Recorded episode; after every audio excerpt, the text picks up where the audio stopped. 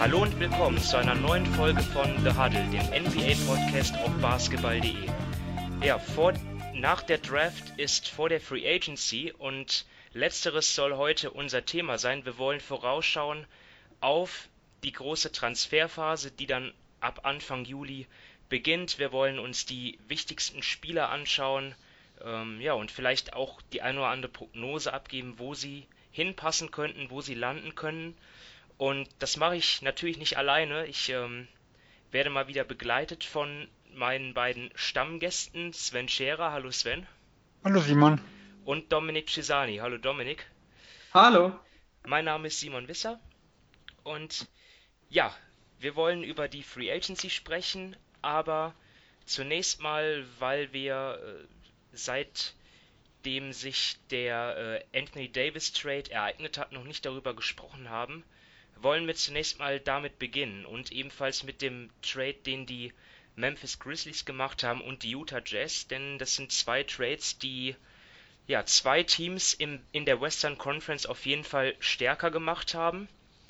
Und ja, natürlich wollen wir mit AD, dann müssen wir beginnen, weil es ist natürlich der Trade gewesen, der für das mit Abstand meiste Aufsehen gesorgt hat. Also Anthony Davis ist jetzt weg aus New Orleans und bei den Lakers. Und ja, die Lakers haben einiges abgeben müssen. Dafür haben sie aber jetzt einen der talentiertesten, vielleicht sogar den talentiertesten Spieler der NBA und ja, man kann davon ausgehen, dass sie ihn nicht nur für ein Jahr haben, er wird ja nächstes Jahr Free Agent, sondern halt langfristig und ja, da, da fand ich jetzt eigentlich auch die Diskussion, die es ja durchaus gab, irgendwie haben die Lakers zu viel abgegeben. Konnte ich einerseits verstehen, andererseits halt nicht, weil sie haben jetzt halt diesen Top-Spieler bekommen und auch wenn die Pelicans jetzt, also auch wenn, wenn es dort vielleicht nicht so viele Mitbieter mehr gab um Davis, ähm, ja, standen die Lakers schon irgendwie unter Zugzwang, da jetzt was zu machen. Ne? LeBron James und sein Agent Rich Paul wollten ja beide dass äh, Davis kommt. Und ja, deswegen glaube ich, können jetzt beide letztendlich zufrieden sein. Ähm, was sagst du, Dominik?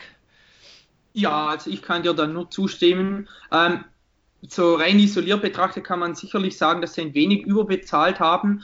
Ähm, das sehe ich auch so, aber damit habe ich nicht wirklich große Probleme, denn du hast schon gesagt, sie standen ein wenig unter Druck.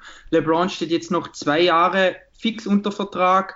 Ähm, Rob Pelinka musste etwas liefern nach dem ganzen Fiasko der Lakers in den letzten ähm, drei, vier, fünf Monaten.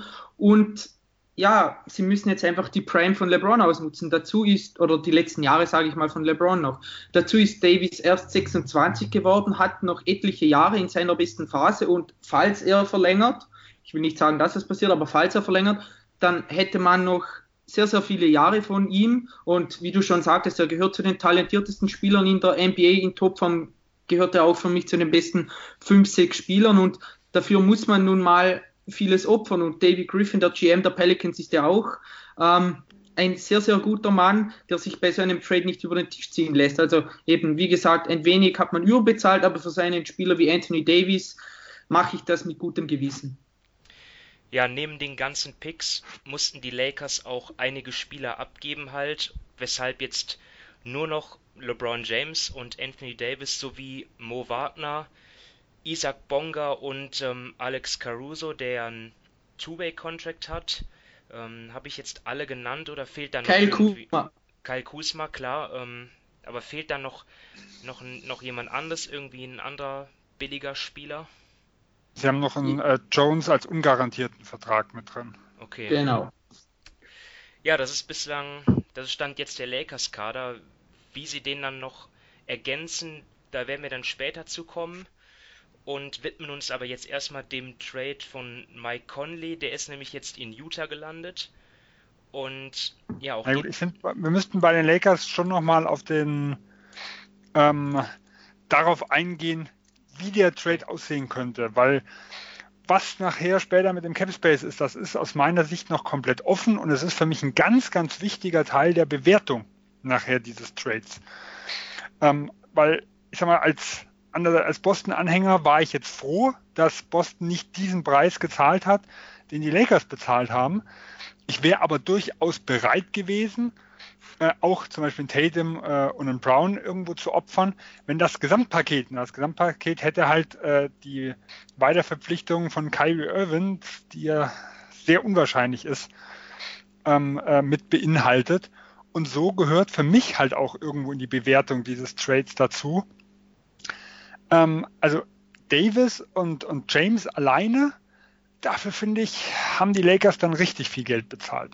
Es wird sehr, sehr viel äh, davon abhängen, was passiert jetzt noch? Also wie tut dieses Duo andere Free Agents ähm, noch anziehen?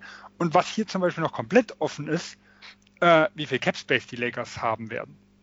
Okay, ja, da, da wäre ich eh noch drauf gekommen. Ah, okay, hast du das für später noch? Und ein, ja.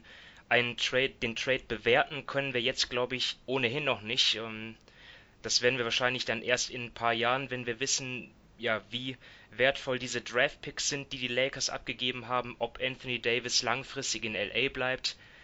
Da kann ja so viel passieren. Ähm, und das, was in der Woche passiert, ist für mich ein ganz, ganz wichtiger sagen wir mal, Bestandteil, um den Trade mitbewerten zu können.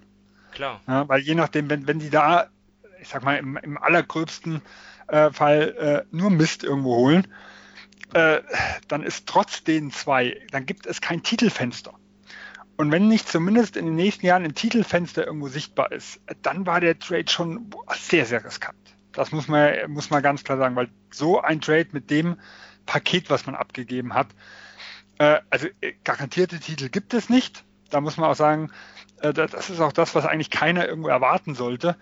Aber man sollte schon auf dem Papier nachher eine Mannschaft haben, wo man sagen kann, okay, äh, die ist dicht dran, um konkurrenzfähig mit den anderen Top-Teams zu sein. Weil dann hat man auch eine Chance, dann irgendwo da mitzuspielen. Und das ist natürlich schon ein Deal gewesen, in dem ich in den Bereich eigentlich irgendwo kommen muss. Definitiv. genau, ja. da wird viel davon abhängen, was, wie gesagt, in den nächsten ein, zwei Wochen äh, bei den Lakers noch passiert und wie dieser Deal dann nachher letztendlich gestaltet wird am vermutlich 6. Juli. Aber gut, Sven, dann würde ich nur noch dazu sagen, ich sage mal, wenn sie den Trade jetzt nicht gemacht hätten, dann würden sie auch enorm unter Druck stehen. Also ich glaube, du hast absolut recht, dass der Trade, ähm, ja, dass er teuer war, keine Frage, und dass er auch Risiken beinhaltet. Aber wenn sie jetzt nicht für Davis getradet hätten, dann hätte es, hätte es meiner Meinung nach genauso große Risiken gegeben, denn mit, die, mit diesem Team um LeBron, Lonzo, Ingram hättest du den Titel auch nicht gewonnen, wahrscheinlich noch geringere Chancen gehabt und dann hättest du da was rausholen müssen. Also ich glaube, die Lakers standen einfach enorm unter Druck, sie mussten etwas machen. Davis und sein Management haben sich auch angebiedert, so ehrlich muss man sein. Und die Lakers haben es schon im Februar verkackt, deshalb war einfach der Druck noch größer und sie mussten es jetzt machen. Da sie überbezahlt haben, da stimme ich zu. Und jetzt kommt es natürlich eben dann auf den Juli drauf an. Das haben sie letztes Jahr haben sie lauter Fehler gemacht nach der Verpflichtung von LeBron. Das darf dieses Jahr nicht mehr passieren. Und was da noch kommt bezüglich Spieler, das werden wir noch dann im zweiten Teil oder so noch besprechen. Ja, definitiv. Entscheidend ist halt, man hätte dann vielleicht etwas Hardball spielen können. Weil da ist halt wirklich die Frage, das wissen wir natürlich alles nicht, was hatten die Pelicans äh, wirklich für Alternativen? Und wenn man halt, ähm, ja, also es gehen ja selber die Gerüchte rum, dass die Lakers gar nicht gemerkt haben, dass sie gar kein Max-Space äh, irgendwo haben, weil die Verhandlungen, sag ich mal, über den äh, Zeitraum des Trades, also wann der wirklich offiziell werden muss, äh, dass die nicht ganz so glücklich gelaufen sind. Wie gesagt, ob das stimmt oder nicht, äh, wissen wir nicht, aber äh, die Ramona Shelburne. Ja. Ja. Es, es, war eine Meldung von Ramona Shelburne, die zumindest dicht dran ist an den Lakers. Also, ja, wobei die hat auch, die hat ja sogar eine Stunde bevor der Trade durch war, hat sie von den Lakers gehört, dass sie nicht für Davis traden. Also ich glaube, derzeit tappen einfach, egal ob pro oder contra, irgendwie es tappen so viele Leute im Dunkeln und haben keine Ahnung. Und ja, ich wenn ich darauf wetten müsste, ich würde auch eher sagen, dass es nicht stimmt. Denn wenn Rob Pelinka im Normalfall etwas, etwas können sollte, als ehemaliger Superagent, dann den, ja, den, dann das Collective Bargaining Agreement kennen. Dazu haben sie noch einige Leute. Also ich glaube eher nicht, dass da ein Fehler passiert ist. Es kann aber irgendwie, kann es schon sein, also keine Ahnung. Es ist ja auch noch auszubügeln. Also es ist nicht so, dass der Max Cap Space nicht zu erreichen ist.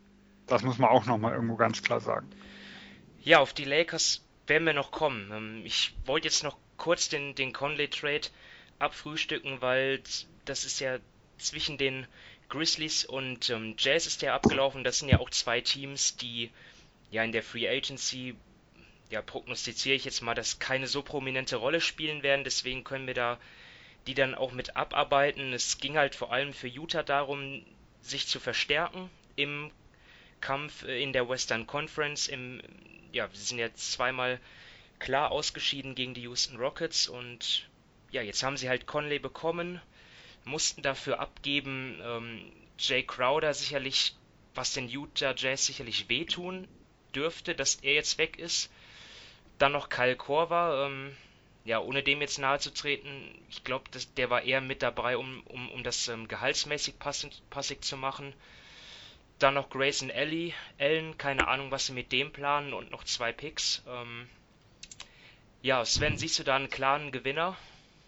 Nee, also einen klaren Gewinner sehe ich nicht. Ich finde, die Grizzlies haben sehr, gut. sehr viel, ja, also die Grizzlies haben sehr, sehr viel rausgeholt äh, aus der Geschichte.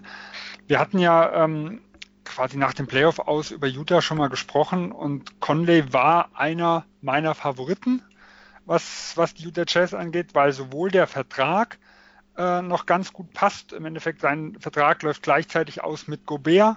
Gobert ist für einen Supermax qualifiziert. Also sie können jetzt in zwei Jahren entscheiden, in welche Richtung gehen wir.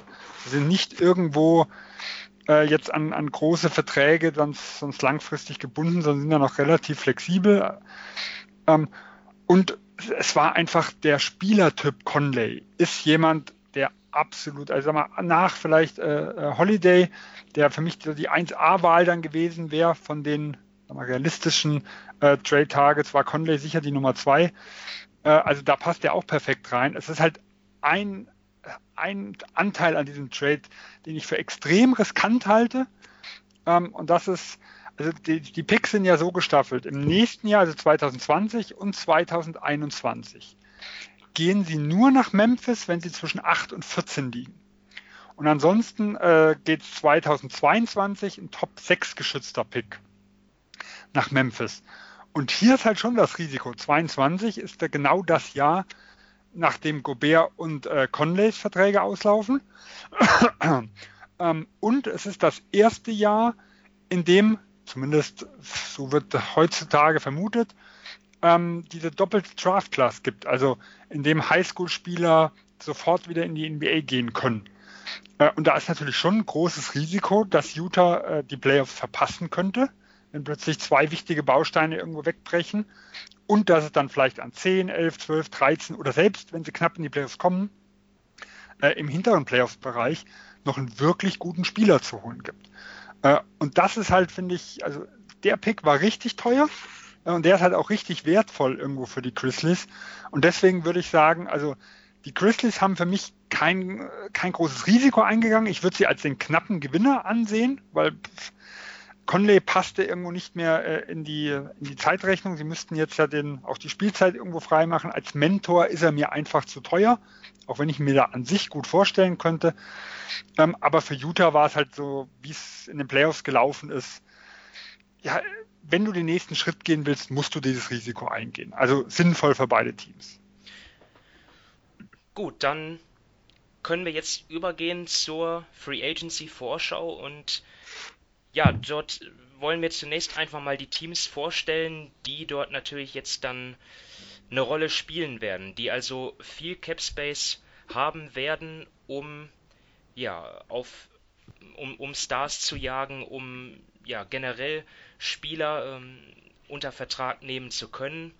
Externe Spieler, also jetzt mal abgesehen von den eigenen Free Agents. Und das ist aber auch gar nicht so einfach jetzt ähm, zu ja, herauszufinden, wie viel Cap Space diese Teams haben werden. Denn es gibt ja ähm, den es gibt ja die Gehälter, also den Cap Space, den sie in der Theorie haben, auf dem Papier und den sie tatsächlich haben. Ähm, was ich damit meine, ist, dass ja bei den meisten dieser Teams auch, ähm, dass die meisten dieser Teams auch Spieler haben, deren Verträge auslaufen, die ähm, Free Agents werden und die sind ähm, zwar offiziell nicht mehr in den Büchern drin, aber immer noch im, in, in, in den Gehältern irgendwie in den Büchern drin, als, als Cap-Holes nennt man das, also sogenannte, ja, wie kann man das übersetzen, als, als Platzhalter, als Platzfüller, ähm, ja, da, ja. da geht, da, ja.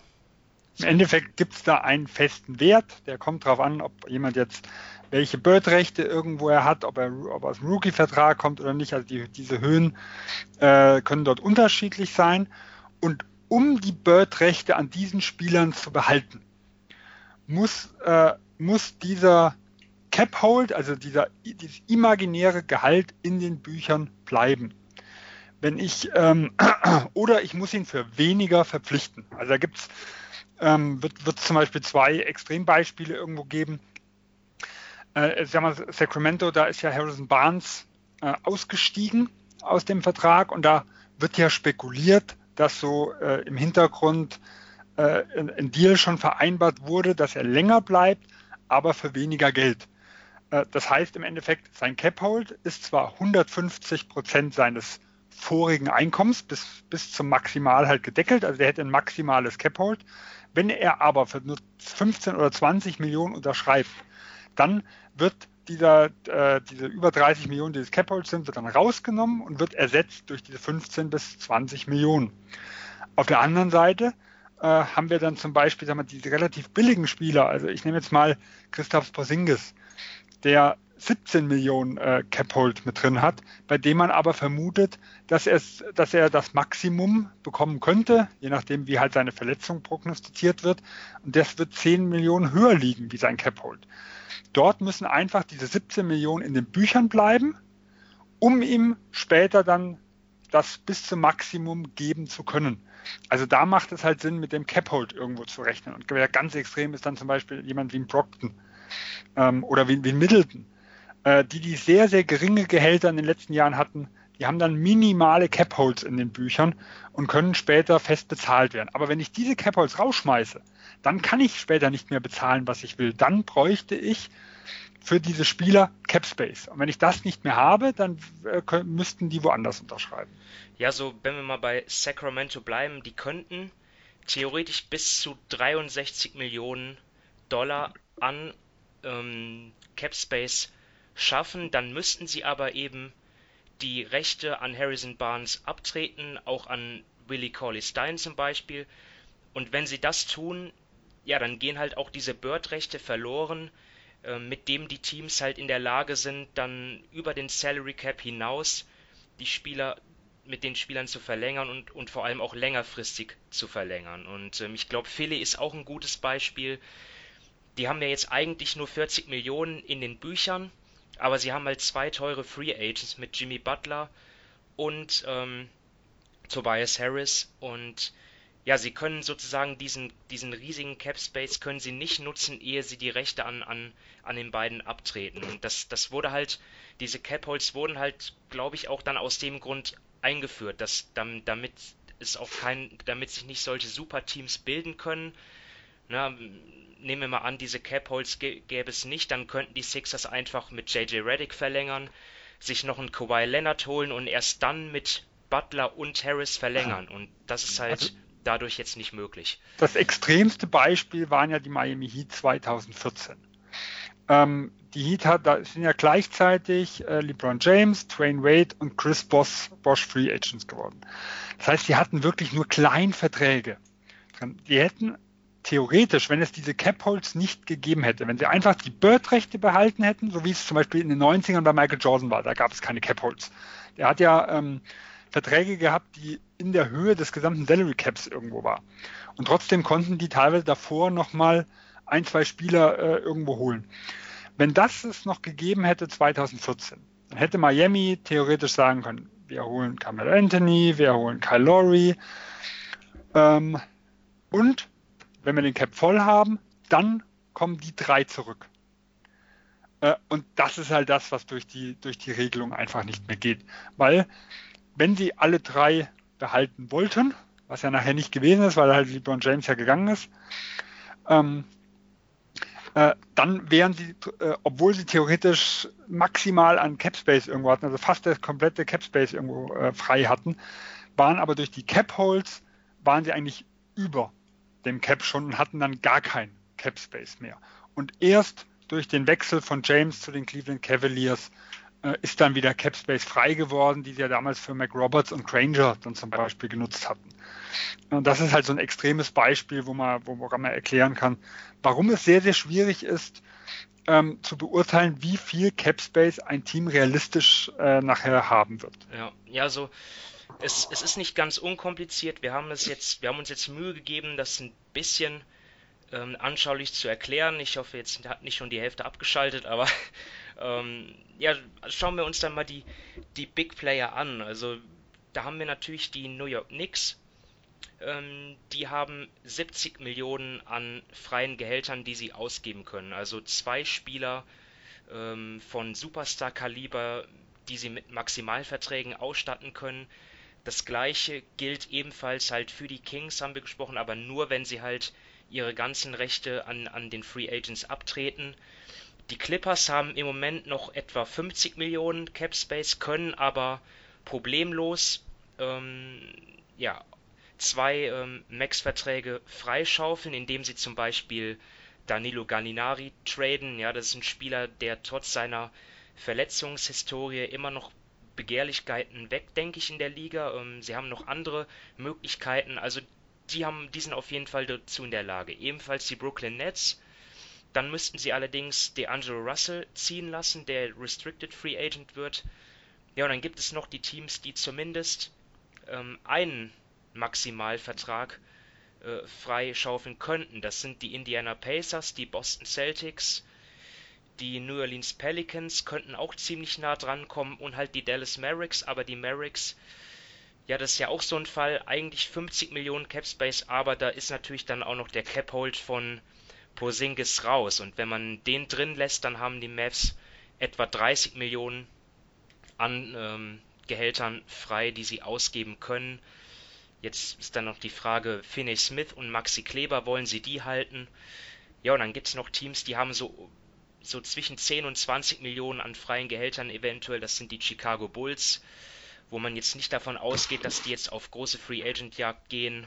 Die Denver Nuggets vielleicht sind noch zu nennen. Die Phoenix Suns haben am Draftabend einiges dafür getan, dass sie Cap Space haben und die Hawks haben auch noch etwas. Und dann natürlich noch der Sonderfall, die Lakers, wo wir eigentlich überhaupt gar nicht wissen, wie viel Cap Space die jetzt haben werden, weil ihr habt ja eben schon die Szenarien genannt. Ähm, dort, dort könnte noch ein Trade kommen mit Atlanta. Was ist, wenn sie dort Spieler wie Mo Wagner oder Isaac Bonga noch traden? Ähm, dann ist die Frage, wann wird dieser Trade mit den Pelicans vollzogen?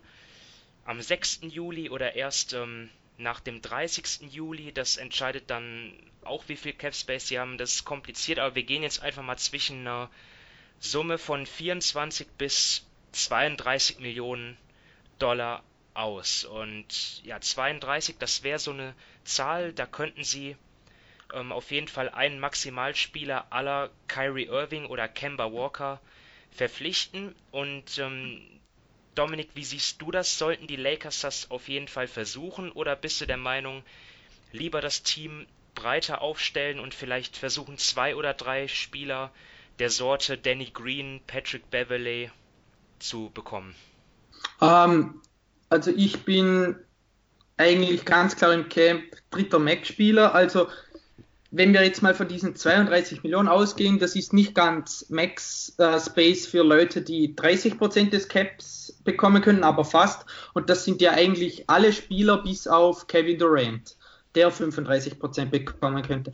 Und die Spieler, die, sage ich mal, da das verdient hätten, wären eben Leute wie Kawhi Leonard, Kyrie Irving, Jimmy Butler, oder Kemba Walker, meiner Meinung nach. Und wenn man eine Chance hat, jemanden wie Kawhi, Kyrie oder Jimmy Butler zu bekommen, dann würde ich definitiv den dritten Spieler, den dritten Max-Spieler anstatt ähm, der drei, vier oder zwei, drei Rollenspieler nehmen. Denn ähm, ich habe einfach das Problem, dass diesen Sommer wieder einiges an Geld herum ist und ich glaube, dass gerade zu Beginn diese Rollenspieler enorm überbezahlt werden.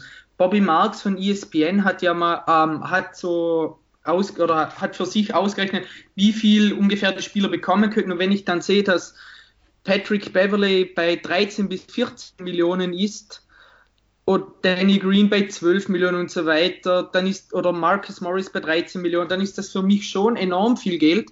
Und dann sehe ich nicht, warum man zwei Spieler wie Beverly und Green für diese, sagen wir mal, 30 Millionen holen sollte und nicht einen Kyrie Irving oder einen Jimmy Butler oder Kawhi Leonard natürlich auch. Also ich bin ganz klar im Team dritter Max-Vertrag, denn ich glaube, dass sobald diese Max-Verträge weg sind und die guten Rollenspieler oder die sehr, sehr guten Rollenspieler auch ihre Verträge bekommen haben, ähm, dass dann immer noch einige gute Rollenspieler gibt, die weit unter Marktwert zu haben sind, beziehungsweise die dann auch fürs Minimum zu bekommen sind. Ich glaube wirklich, dass diesen Sommer es einige Spieler gibt, die total überbezahlt werden, aber es eben auch viele Spieler gibt, die keinen guten Vertrag bekommen und sich dann eventuell den Lakers anschließen können, die zwar nur das Minimum bieten, aber eben auch viel Spielzeit, eine Chance auf einen Ring und eben Los Angeles. Also ich glaube, das wäre der Weg, den ich gehen würde, wenn es die Chance dazu gäbe.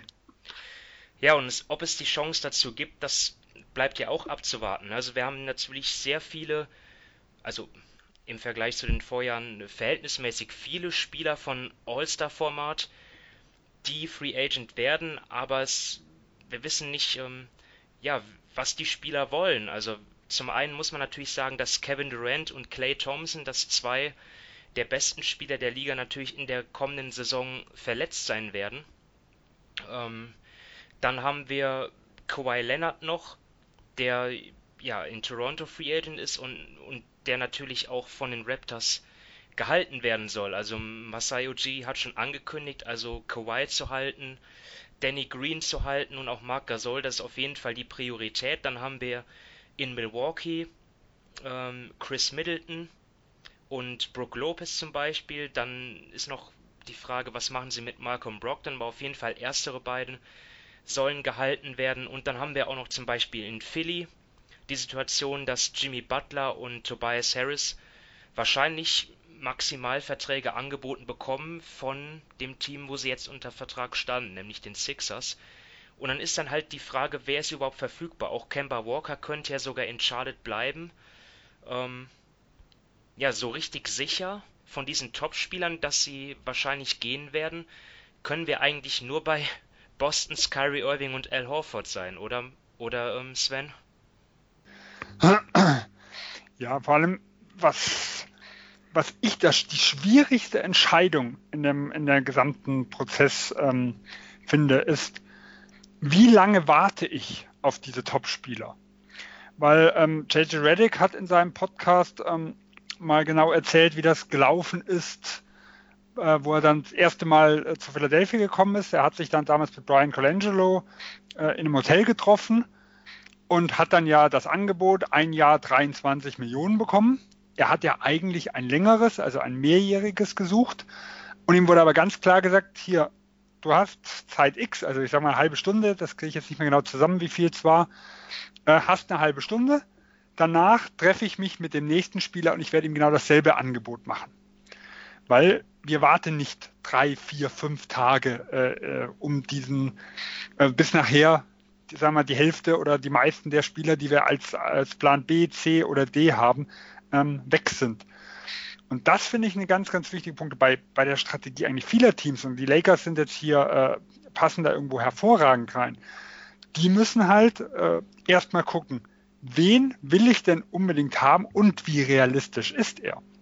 Weil es kann halt gut sein, wenn man sagt, okay, ich gehe auf Irvin, ich gehe auf Walker, dass es drei, vier Tage dauert, bis sie sich entscheiden. Also das, das ein, ein Marcus Aldridge hat drei, vier Tage gebraucht, ein Hayward in der Richtung, ein Kevin Durant, ähm, damals zu Golden State, hat, glaube ich, am 4. Juli äh, irgendwo unterschrieben. Und da könnten schon die Hälfte der begehrten anderen Leute Anführungsstrichen weg sein. Also bis zum 6.7., bis zum Ende des Moratoriums ist ja kein Vertrag bindend. Äh, aber da könnte dann plötzlich die Auswahl deutlich geringer sein. Also ich finde deswegen, die Entscheidung sollte nicht nur daran stattfinden, was ist jetzt das, was mir vielleicht langfristig etwas mehr bringt, sondern es geht darum, realistisch zu sein. Und auch früh die Leute anzusprechen, wo ich, wo ich glaube, hier habe ich eine gute Chance und keine Zeit zu vertrödeln. Weil das ist der Unterschied, sage ich mal, zu, einer, zu der Theorie. Äh, man kann nicht einen Spieler nach dem anderen abklappern und dann sagen, okay, am 5. Juli äh, habe ich dann noch meinen Plan, Plan D, äh, steht da noch irgendwo zur Verfügung. Äh, sondern andere Teams, wie zum Beispiel die Raptors damals 2015, die haben das mit äh, Demar, Demar Carroll zum Beispiel gemacht. Die haben ihm gleich am ersten ein gutes Angebot äh, gesetzt und oder Portland 2015 mit Amino äh, und haben das Ding damit sicher gemacht. Äh, und damit kamen sie überhaupt nicht in die Bredouille, mit anderen Teams, die leer ausgegangen ist, zu konkurrieren. Und wie gesagt, ob, ob jetzt Horford äh, einen Max-Vertrag bekommt, das glaube ich jetzt zum Beispiel nicht in der Hinsicht. Und er wäre für mich jetzt keine Alternative zum Beispiel für die Lakers. Also ja. nicht mein Optimalfall, weil ich wollte jetzt nicht ein Dreier Frontcourt, also Hoffert grundsätzlich von seiner Spielweise passt er eigentlich in jedes Team und ich finde einen absoluten super Spieler. Aber wenn ich nachher mein Grundgerüst Davis, Horford und James habe, das sind für mich gerade in den Playoffs eigentlich welche, wo ich sage, also Davis gehört auf die 5, ein James gehört auf die 4 und dann wäre mir ein Horford zu teuer. Äh, ja, um diesen Plan umzuwerfen. Also ich würde auf andere Leute zum Beispiel gehen, falls ein dritter Max-Player nicht möglich ist, ob jetzt aus, ähm, aus Interessensgründen oder aus Capspace-Gründen. Ja, so auf, auf Curry bist jetzt gar nicht richtig eingegangen. Ich meine, das war auch gemeint von mir, dich jetzt darauf anzusprechen als Boston-Sympathisant. Tut mir nee, leid. Ähm, nee, ich habe da, also ich sag mal, es heißt ja viel, äh, dass er zu den Netz geht. Und ich denke, äh, Irvin wäre bei den Lakers sicher ein guter Fit in der Hinsicht. Ich, ich kann es mir, also für mich kann ich es mir relativ schwer vorstellen, dass nach dem, was in Cleveland gelaufen ist, er noch eher jetzt zu den Lakers irgendwo will. Also es ist, äh, ich glaube es persönlich eigentlich nicht. Ähm, ja, aber ich, also man kann halt einfach, nach dem, was in den letzten zwei Jahren gelaufen ist, kann ich, kann ich ganz schlecht einschätzen, was bei Kyrie Irving laufen wird. Grundsätzlich, wenn er zu den Lakers geht, ich bin ihm nicht böse. Das muss man so ganz klar sagen. Er ist Free Agent, das ist sein gutes Recht. Äh, ich konnte nie verstehen, äh, verstehen natürlich irgendwo schon, aber äh, die, sagen wir mal, diese, diese Gehässigkeit, die da teilweise gekommen ist, egal ob bei, bei Durant 2016 zu den Warriors oder 2017 war mal als Boston-Fan auf der anderen Seite, wo Gordon Hayward gegangen, äh, zu einem gekommen ist äh, und die, nicht alle Utah-Fans äh, das sagen wir, mit, mit Sportlichkeit irgendwo genommen haben. Das, er ist das erste Mal in seinem Leben jetzt nach acht Jahren Free Agent. Und er darf hingehen, wo er will. Und wenn es die Lakers sind, dann sind es nun mal die Lakers. Auch wenn es mir nicht passen würde. Ja. Äh, aber alles, es spricht zumindest ja äh, viele Meldungen dafür, dass es Brooklyn werden wird, wenn die Nets ihn wollen. Und auch da gibt es ja unterschiedliche Berichte, ob sie ihn als alleinigen Star wollen oder ob er nur im Paket mit dem zweiten Spieler äh, gewünscht ist. Ja, es ist schon irgendwie müßig zu spekulieren, wer, welcher Spieler jetzt wo landen wird. Das ist ja, ja, keine Ahnung, das, das können wir nicht wissen, aber man kann auf jeden Fall sagen, jetzt zum Beispiel bei Kawhi Leonard oder Kyrie Irving, also wenn Kawhi in Toronto bleibt und wenn, wenn Kyrie ähm, zu den Lakers geht, dann machen sie das ja ganz klar auch aus, aus sportlichen Gründen. Ja, dann, dann bleiben sie beziehungsweise wechseln zu einem absoluten Titelkandidaten dann in der NBA, das wird dann so sein. Jetzt halt die Frage, was ist mit den Knicks? Den Clippers, den Nets, irgendwie, wenn ich mir den, wenn ich mir das so ansehe, sind die ja in einer ähnlichen sportlichen Konstellation. Alle haben natürlich dann im Moment wenige Spieler und vor allem günstige Spieler nur in, äh, unter Vertrag, ne? sondern ansonsten hätten sie ja nicht so viel Cap Space. Sie haben ja vor allem Talente jetzt meistens im Team, ja, die Knicks mit, mit RJ Barrett und Kevin Knox zum Beispiel, die Clippers haben ähm, Shea Gilgis Alexander zum Beispiel, die, die Nets haben eine ganze Reihe von Spielen wie, wie Dinwiddie, Caris LeVert. Ähm, ja, und da, da frage ich mich jetzt, ähm, ja, wenn, wenn jetzt Kyrie Irving oder wenn sich Kawhi Leonard jetzt, wenn, wenn die sich entscheiden, zu diesen Teams zu wechseln, dann kann ich mir irgendwie kaum vorstellen, dass sie das wegen diesen Spielern machen, die da jetzt im Kader stehen, sondern da geht es dann noch um wahrscheinlich um viel mehr als das Sportliche, irgendwie um, um seine eigene Marke irgendwie ähm, zu aufzubauen. Glaub, glaubst du auch, Dominik, dass die Entscheidung letztendlich dann für diese Teams dann gar nicht so sportliche Gründe haben wird?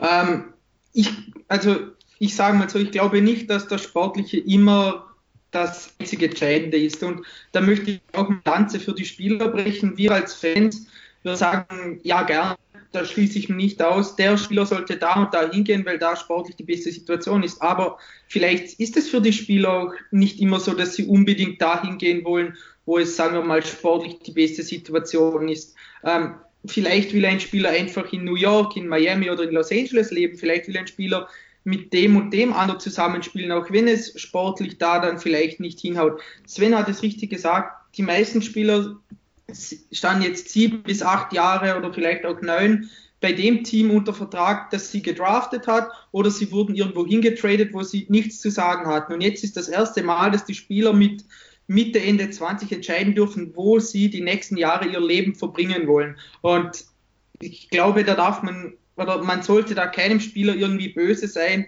wenn er sich nicht immer für die sportlich beste Situation entscheidet, sondern wenn es neben, daneben eben auch noch andere Faktoren gibt, wie, wie, du, schon, wie du schon sagtest, die Vermarktung oder auch die Familie und so weiter. Also ich glaube, das sind so Punkte, die man als Fan nicht immer irgendwie kleinreden sollte. Und ja, aber ja, ich, du hast eh schon gesagt, ähm, Spieler entscheiden sich nicht immer für die sportlich beste Situation. Es gibt auch, sage ich mal, ähm, Bundesstaaten, die niedrige Steuersätze haben. Das mag für den einen oder anderen Rolle spielen. Also ich glaube, wir wissen nicht genau, auf was die Spieler immer schauen. Und gerade diesen Sommer eben mit Spielern wie Kawhi, mit Kyrie und so weiter, ist es für mich noch mal schwerer zu wissen, was sie denn wollen, denn das sind nicht irgendwie so die typischen 0815 Spielern, wo man schon vor Monaten und so weiter wusste, wohin der Weg geht.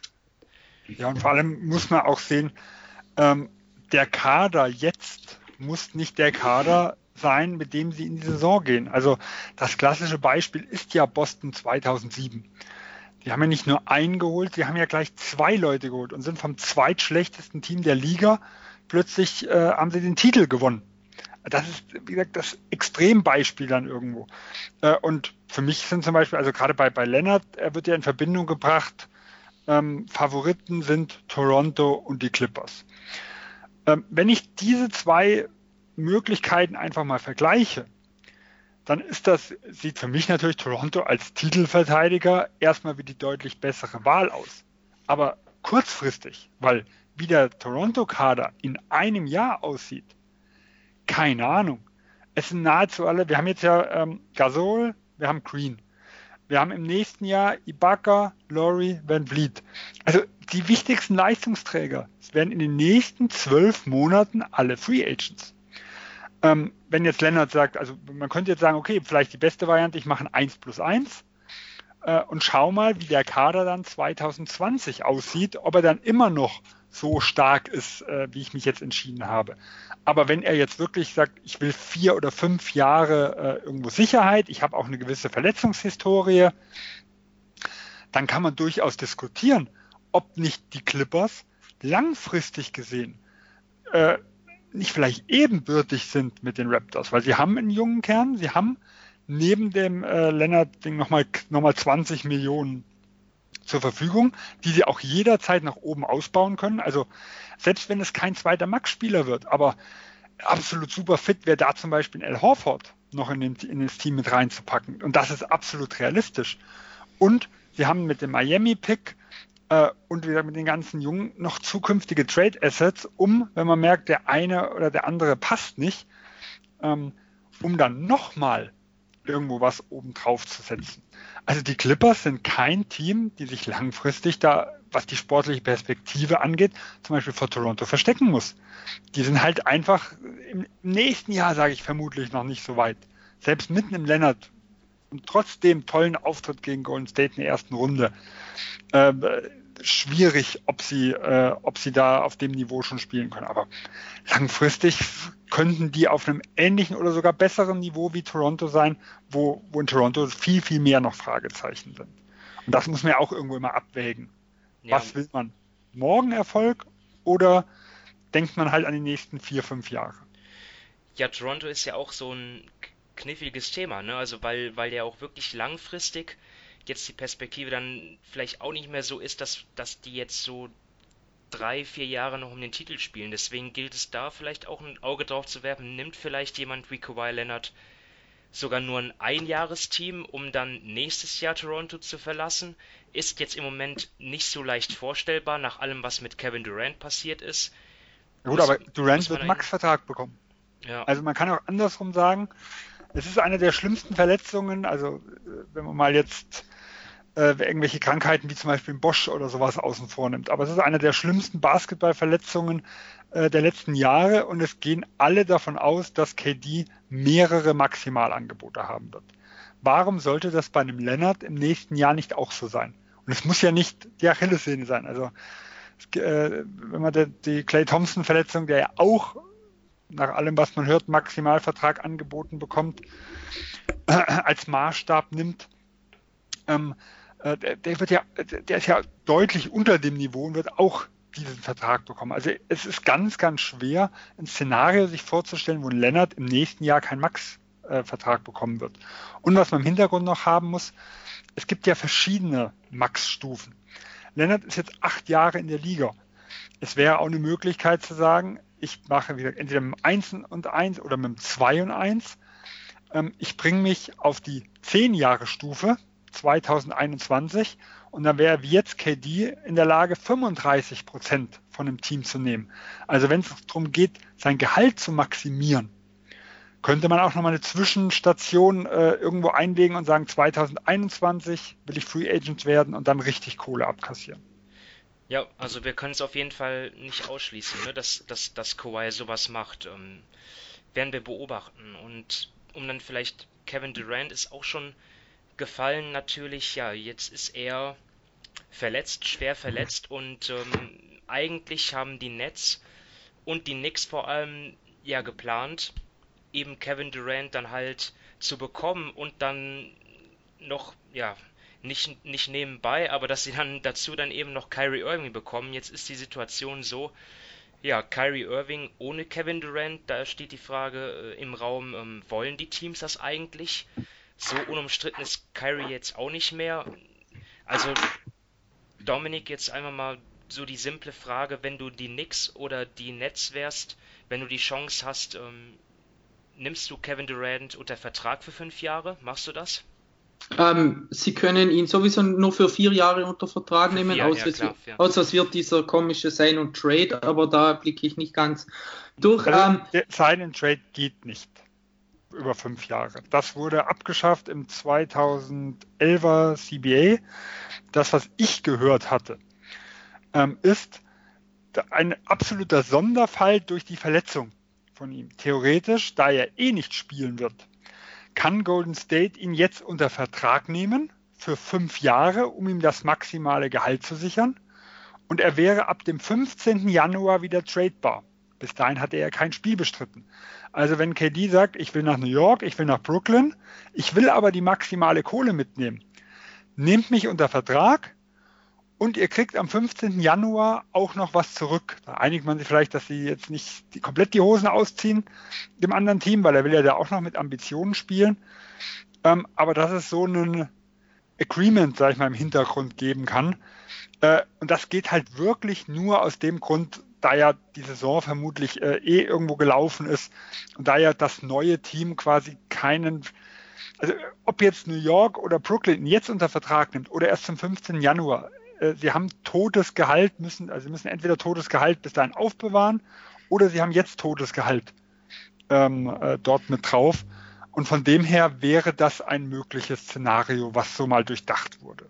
Das Team müsste halt natürlich dann den, das nötige Gehalt freihalten über den ja, Sommer. Oder, ähm, und das muss man andersrum sehen, Golden State ist ja, selbst wenn äh, Durant nicht bleibt in Golden State, sind sie, ja, sind sie ja über dem Cap, also sie können sich ja gar nicht verstärken. Und wir haben in diesem Jahr ja gesehen, wie dünn äh, der, der ganze Kader ist. Also sie können ja auch dann sagen, okay, äh, schafft euch mal, wir, die Absprachen gehen natürlich nicht, aber guckt, guckt einfach mal, dass ihr den Kader ein bisschen auffüllt mit so mittelklassigen Spielern. Wir suchen uns davon dann welche aus und dann kriegen sie zwei, drei Leute irgendwo zurück, die quasi ja die, den, den dünnen Kader dann irgendwo verstärkt und dass sie quasi den, den diesjährigen Kern der Finals haben mit noch ein paar Rollenspielern dazu. Also das kann ja auch Sinn für Golden State machen. Hm. Ihn einfach nicht nur ziehen zu lassen, sondern wirklich dafür vernünftige Rollenspieler zu bekommen, die man halt einfach mit den Exceptions äh, oder mit den Minimalverträgen so nicht bekommen würde. Und zumindest nicht in der Masse. Klar, also ehe man ihn ohne Gegenwert ziehen lässt, dann lieber sowas, ne? Ähm, aber, aber zurück zur Frage, also wenn, wenn du jetzt die Chance hast, Kevin du, Durant ähm, zu bekommen, du zahlst ihm alles, was geht, das Maximale, wartest ein, vielleicht sogar zwei Jahre, bis er wieder ähm, auf dem der Alte ist, vielleicht auch nicht mehr der Alte ist. Ähm, also machst du das ohne Wimpern zu, ohne mit der Wimper zu zucken, Dominik, oder bist du da skeptisch?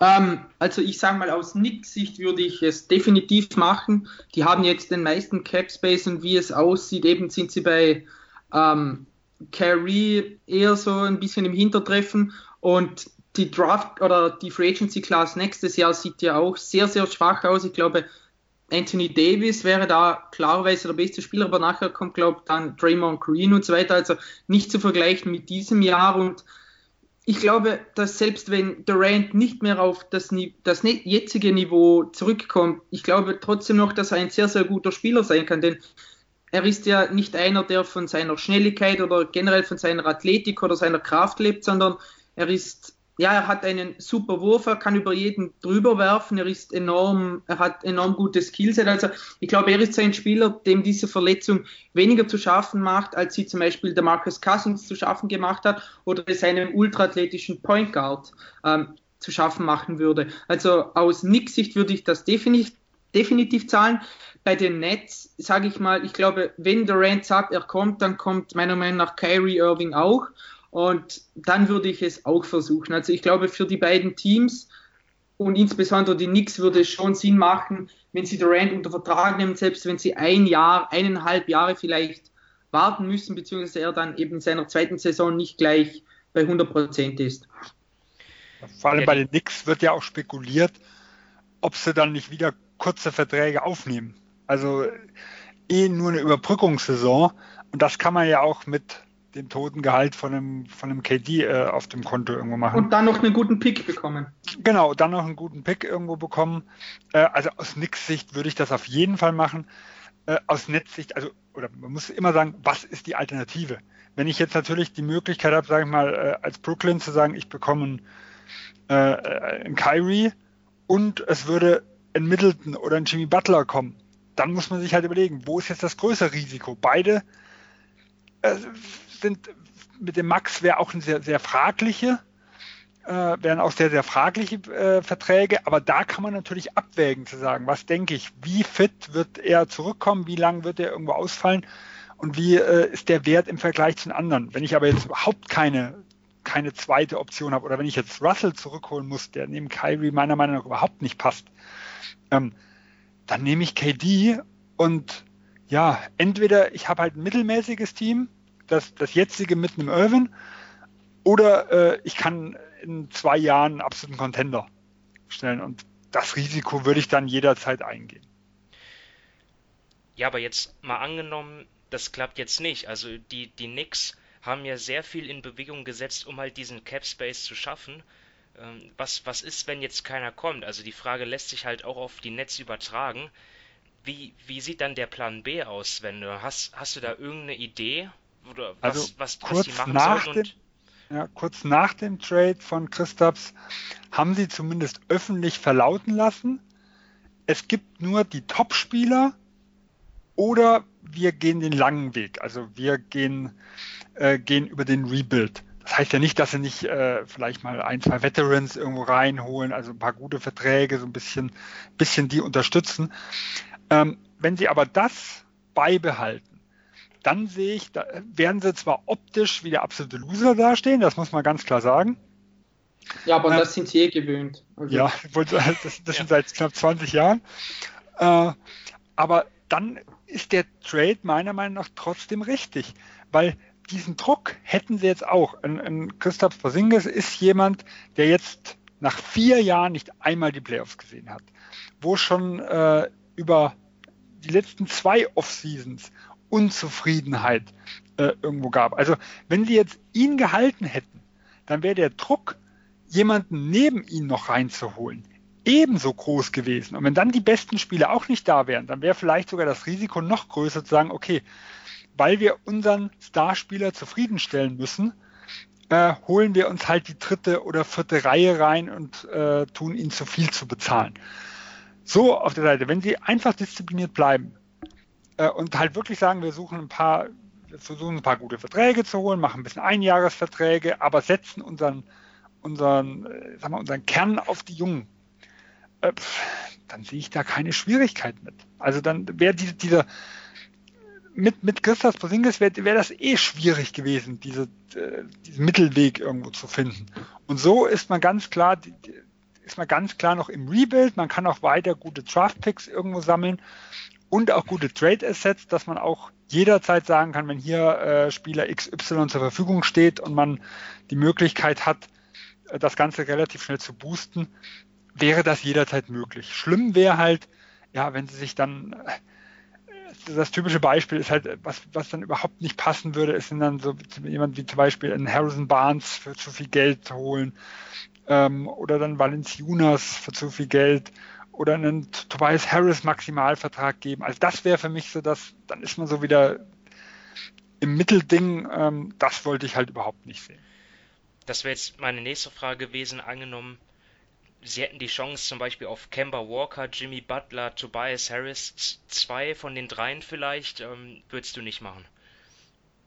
Ja, also wenn, wenn du mir sagst, Walker, Für Butler. Den Maximalvertrag natürlich, ja, ne? Also, ja, wenn du zwei solche Leute holst, du, kannst überlegen, aber also ich würde eher die andere Richtung gehen. Da muss man halt überlegen, okay, wenn ich zwei dieser Leute hole, ähm, da glaube ich, damit gewinnt, gehst du nicht in den absoluten Contender-Status. Ähm, aber du gibst ja auch, weil du es rein über Capspace machst, nichts ab.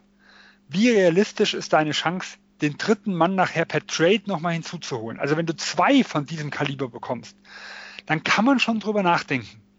Mit, mit dem Hinterkopf, wie gesagt, wir haben noch die ganzen Assets aus dem Dallas Trade irgendwo. Und äh, unser Pick wird auch, ähm, also unser, unser Pick, unser diesjähriger, sag ich mal, ist ja auch mit einem hohen Wert, äh, Archer Barrett.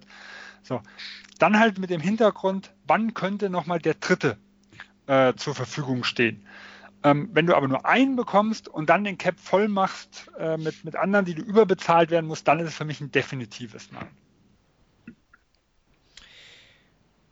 Ja, ähm, wo machen wir weiter? Also ich, ich würde auch noch gern zum Beispiel über die Dallas Mavericks sprechen. Wir hatten ja schon mal in der Folge ähm, die Zukunft der Mavs beleuchtet und waren dort eigentlich ja, hatten, haben dort eigentlich gedacht, okay, es wäre auch eigentlich gar nicht so verkehrt, wenn die Mavs halt ähm, jetzt sich nicht um solche Stars bemühen, sondern halt bis 2021 warten.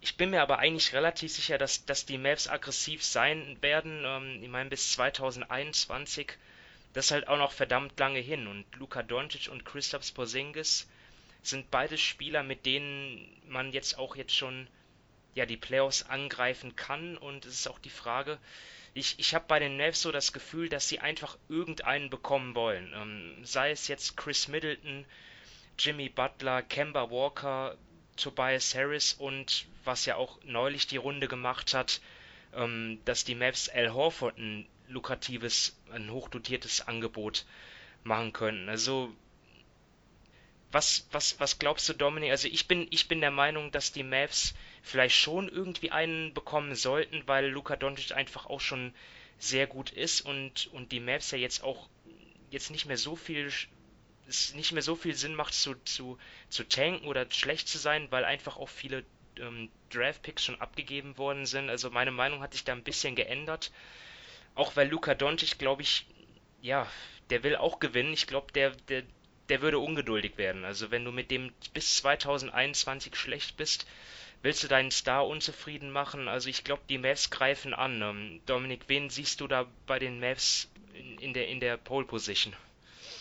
Ja, ähm, also ich glaube, für sie macht es schon Sinn, wenn sie versuchen, einen guten Wing zu bekommen. Eben, du hast es eh schon angesprochen, einen Chris Middleton oder Tobias Harris, wobei ich bei beiden eher nicht glaube, dass sie kommen. Bei Middleton, was ich so mitbekommen habe, werden die Bugs versuchen, ihn zu halten. Und dann denke ich auch, dass er da bleiben wird. Und Harris wird genug ähm, andere, sage ich mal, ähm, Teams haben, die ihm das Geld geben wollen oder die Interesse an ihm haben, eben wie die 76ers, die ja seine Bird Rights haben, eventuell die Nets, die Knicks. Also ich glaube, selbst da müsste man einen Max raushauen. Du hast, es schon, du hast schon L. Horford angesprochen. Da war ja, glaube ich, was war da im Gespräch? 110 Millionen für vier Jahre. Und 112 war, glaube ich, mal gemeldet. Ah, okay, 112, ja, also in dem Dreh ungefähr. Ich sage mal so, Sven hat es vorher bei den Clippers schon angesprochen. Ähm, Al Horford ist ein unheimlich guter Spieler, der mir auch sehr, sehr gut gefällt. Ich glaube, er würde auch gut ins Team passen, aber bei ihm macht mir einfach so ein bisschen die Sorge, passt er wirklich in die Timeline der Mavs? Al Horford ist 33, wenn ich mich nicht täusche. Und er wird sicherlich, nein, einen drei, wahrscheinlich sogar eher vier Jahresvertrag fordern. Also ich glaube, die ersten beiden Jahre gehen sicherlich klar und nachher könnte der Vertrag auch wieder happig werden. Und meiner Meinung nach ist zum Beispiel, ähm, sehe ich Christoph Porzingis ganz klar auf der 5 und El Horford daneben, das würde schon klappen, aber für mich ist das dann gerade offensiv vielleicht auch nicht immer das ideale Paar. Sie sind beide sehr, sehr gut, aber für mich fehlt da einfach so ein bisschen die Athletik, die Beweglichkeit, also auch die Schnelligkeit dann, die jemand anders, eben ein kleinerer Flügel, aber ein beweglicher Flügel bringen könnte. Also ich glaube schon, dass Dallas versucht, sich einen guten Spieler zu holen. Das passt ja auch zu Mark Cuban. Ähm, man kennt ja, dass er sehr, sehr aggressiv ist. Ob sie bei einem Middleton oder Harris erfolgreich sind, wage ich Stand jetzt ein bisschen zu bezweifeln. Und wenn es dann Al Horford wird, dann glaube ich, dass er ihnen kurzfristig gut tun wird. Aber in Jahr drei und nachher könnte es schon ein bisschen happig werden. Ja, und wir sind immer wieder bei dem gleichen Problem, was wir damals besprochen haben. Wir haben keine Ahnung, wie fit Christophs im ersten Jahr sein wird nach der Verletzung. Also wenn ich das erste Jahr, sagen wir, das wertvollste jetzt von einem Horford oder einem Walker ähm, dann irgendwo verschenke, boah, dann tue ich mich da extrem schwer mit. Ähm, auch wenn ich, wenn ich Horford zum Beispiel vom Fit absolut überragend finde. Also ich bin da nicht ganz so skeptisch wie Dominik. Ich finde, momentan ist er noch beweglich genug, um auch draußen, sagen wir, die Vierer irgendwo zu verteidigen. Klar, gegen Giannis war es ein bisschen schwierig, aber der ist ja auch äh, der neue MVP. Ähm, aber er kann das schon deutlich besser wie, wie ein Porzingis. Äh, er bringt das Spacing, er, er, kann das, äh, er kann passen, was ein ähm, KP in dem Maße nicht kann. Also von dem her, vom, vom Fit her finde ich super. Aber Doncic geht ins zweite Jahr und äh, Christoph Porzingis kommt aus einer langen Verletzung zurück. Und da tue ich mich extrem schwer, Spieler zu nehmen, deren wertvollster Teil die erste Vertragshälfte ist.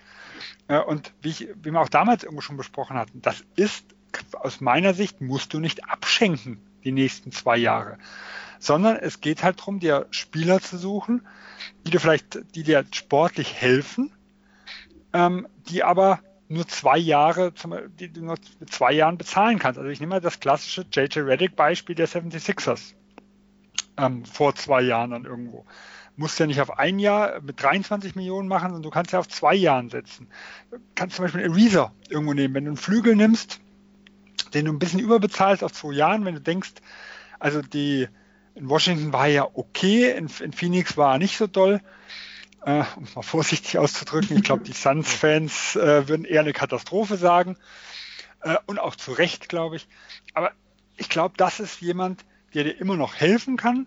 Wenn du ihm halt äh, für zwei Jahre einfach zwei, drei Millionen vielleicht im Jahr oder auch vier mehr gibst, dafür, dass er nicht einen drei- oder vierjahresvertrag bekommt, dann sehe ich da schon eine realistische Möglichkeit, ihn nach Dallas zu lotsen. Wir hatten damals, wenn er, wenn sie Free Agents werden, Millsap und Favors angesprochen gerade falls jetzt Utah ähm, ähm, einen Stretch-Vierer nochmal holen will und entweder Favors in den Cap Space von irgendjemandem tradet oder ihn entlässt, das wäre für mich ein, ein super Spieler, der noch ein Jahr Vertrag hat, äh, oder wenn man lässt, dem man vielleicht noch, auch noch einen Zweijahresvertrag irgendwo anbietet. Wie gesagt, Millsap, dieselbe selbe Konstellation wie die Nuggets vor zwei Jahren angeboten haben, wo sie auch ein junges Team äh, sind, das in die Playoffs wollte, das sich aber nicht die komplette Zukunft verbauen wollte.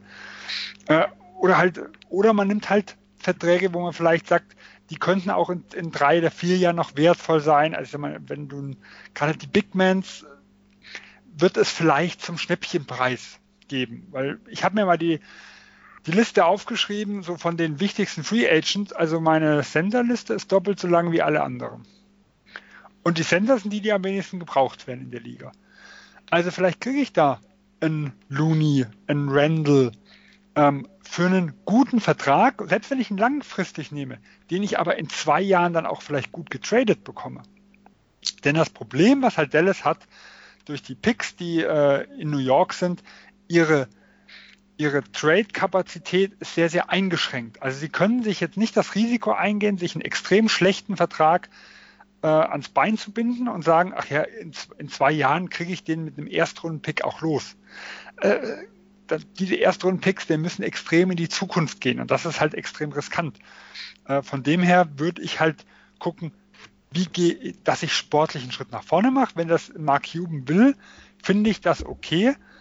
Äh, aber ich muss ja nicht deswegen zwangsläufig die absolute A-Klasse, äh, sag mal, die ältere A-Klasse, also weil das sind ja die, die ich ja irgendwo bekomme. Äh, und in, in Leonard und ich denke Middleton, äh, ich, ich kann es mir auch schwer vorstellen, man weiß ja auch nie, was die Spieler wirklich wollen. Ähm, aber die, wo man halt gerade in Horford ist das typische Beispiel, den könnten sie bekommen, weil sie ihm vielleicht mehr Geld geben.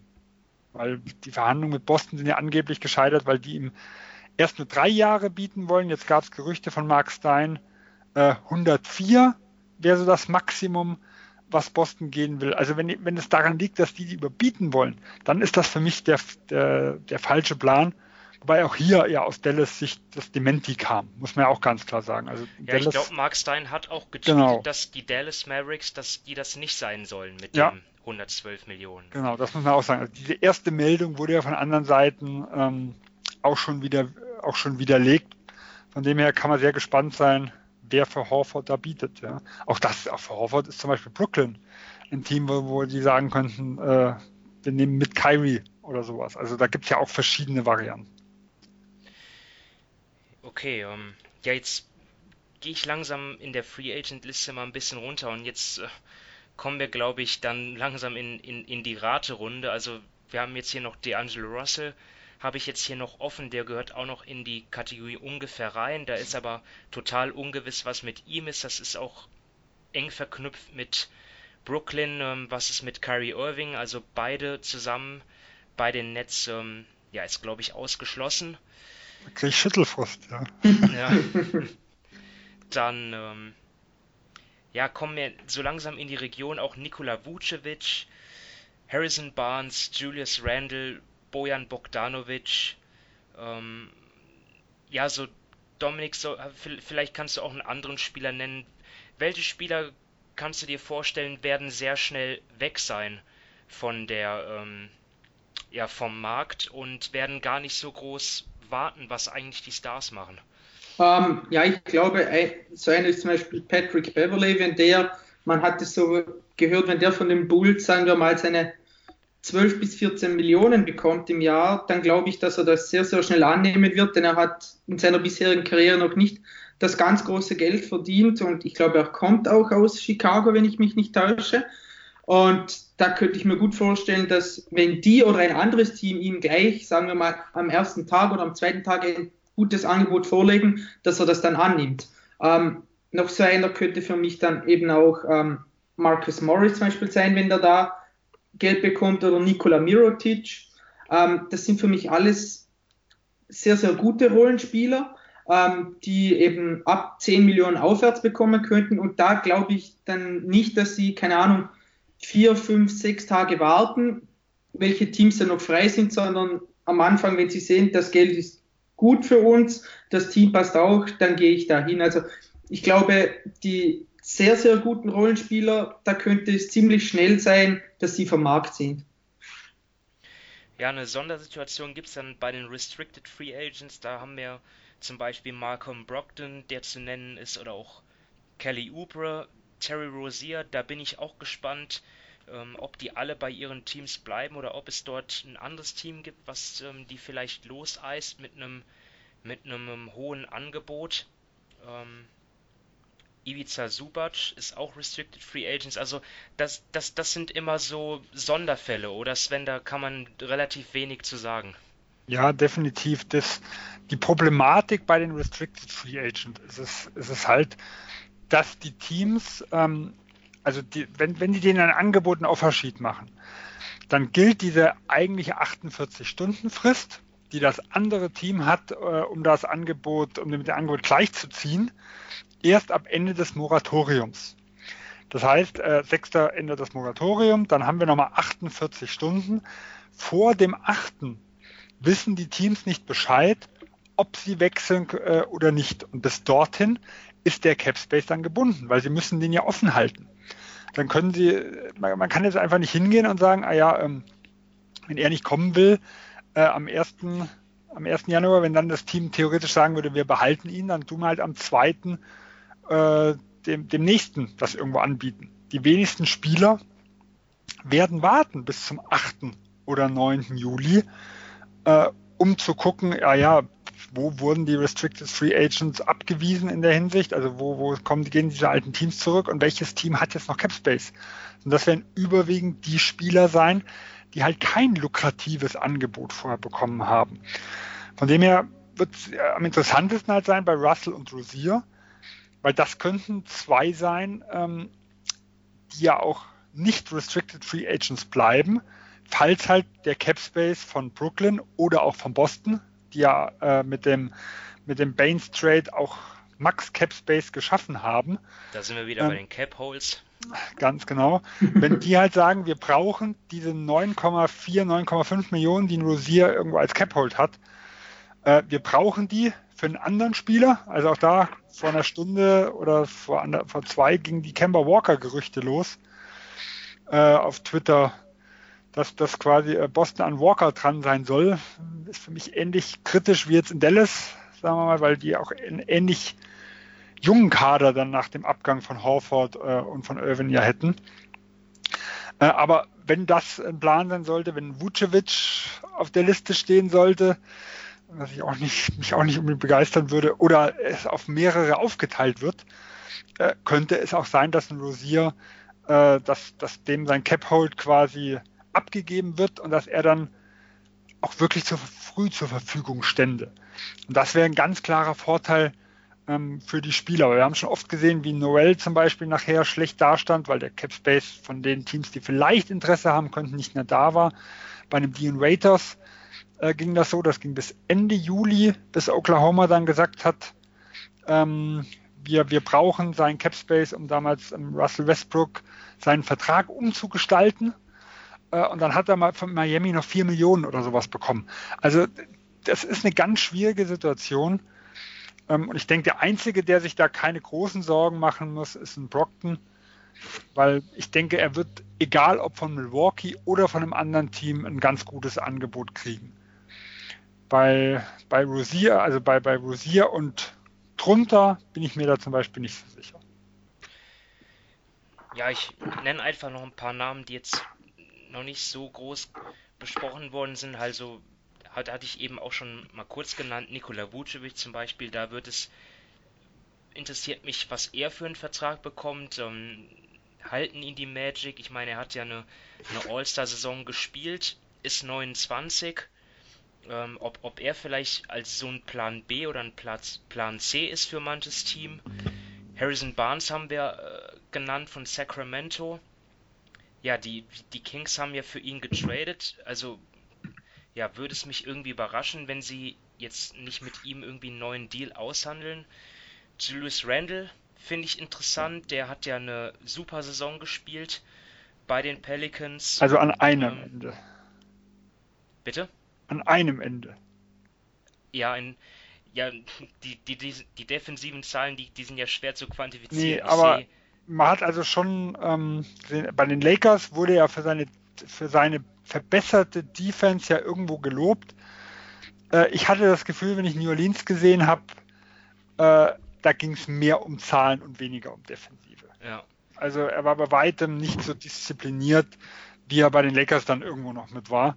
Von dem her, da muss man mal gespannt sein, wie andere Teams seine Defense äh, irgendwo einschätzen. Ich denke, er ist jemand, der vernünftig switchen kann, ähm, der aber offensiv ja eigentlich ein Center ist. Deswegen wäre zum Beispiel für mich in Dallas kein schlechter Fit. Also wenn du, wenn man sagt, eher offensiv der Center mit dem Christoph Porzingis draußen und das Ganze drehen wir einmal rum äh, in der Defensive, wo er dann halt eher draußen die immer kleiner werdenden Vierer, sag ich mal, äh, jagt. Ähm, und dafür der Ringbeschützer ähm, Christaps heißt. Ja. Gleich, ich habe mir hier die Zahlen rausgeschrieben, die sind natürlich der Wahnsinn. Also 21,4 Punkte, 8,7 Rebounds für Randall, ähm, Wurfquote von 52,4 Prozent. Also auf jeden Fall am offensiven Ende sehr stark. Ähm, Bojan Bogdanovic ist ein Spieler, der sicherlich sehr begehrt sein wird. Ähm, starke Saison gespielt in Indiana. Mal sehen, ob er einen Vierjahres Vierjahresvertrag bekommt. Der ist ja auch schon immerhin 30. Ähm, ja, so Dominik, siehst du irgendwie einen anderen Spieler, den du, der aus irgendeinem Grund, ja, aus welchem Grund auch immer besonders begehrt sein könnte? Ich habe zum Beispiel jetzt einfach mal um ein Beispiel zu nennen, Zach Lowe, habe ich so einen Podcast gehört, da hat dann ähm, so ein Insider dann halt gesagt, dass Dwayne Dedman ziemlich begehrt sein soll. Also den für die Mid-Level zu bekommen, das wäre auf jeden Fall ein, ja, ein Gewinn dann für das Team. Hast du irgendwie noch so Leute, die unter dem Radar fliegen, die aber trotzdem Begehrlichkeiten wecken könnten? Ja, ähm, ich bin zum Beispiel gespannt, was mit Seth Curry passiert, denn ich glaube, der würde ziemlich gut in viele Teams passen, eben mit seinem Shooting. Und es ist einfach, das Shooting, das Spacing ist in der heutigen NBA das Um und Auf. Und eben wir haben das ja mit dem viele Spieler angesprochen und so weiter, also dass gerade die, die etwas mittelmäßigen Rollenspieler oder die nicht sehr, sehr guten ähm, länger warten könnten und dann nicht so viel Geld sind. Also ich glaube, er könnte zum Beispiel so ein Spieler sein, der nicht viel kostet und vielen Teams eben weiterhilft, denn ich meine, ich sehe es jetzt bei den Lakers zum Beispiel oder auch bei einigen anderen Teams, die unbedingt das Shooting brauchen. Bei Terence Ross bin ich zum Beispiel auch gespannt, was er bekommt, denn er hat auch die letzten Jahre eigentlich immer gut von draußen geworfen, der auch eben dieses Element bietet. Also ich glaube gerade diese Shooter auf den kleineren Positionen, die könnten zum Ende hin der Free Agency relativ einen relativ guten, ähm, ja, guten teamfreundlichen Vertrag bekommen. Also ich werfe mal Brook Lopez noch in den Raum. Ähm, Milwaukee hat ja einen, einen, ganz interessanten Deal gemacht, indem sie Tony Snell quasi gedammt hat für, für Lawyer. Äh, die Frage, die ich mir stelle, ist, war das der erste Schritt, um die um hohe Tags zu vermeiden?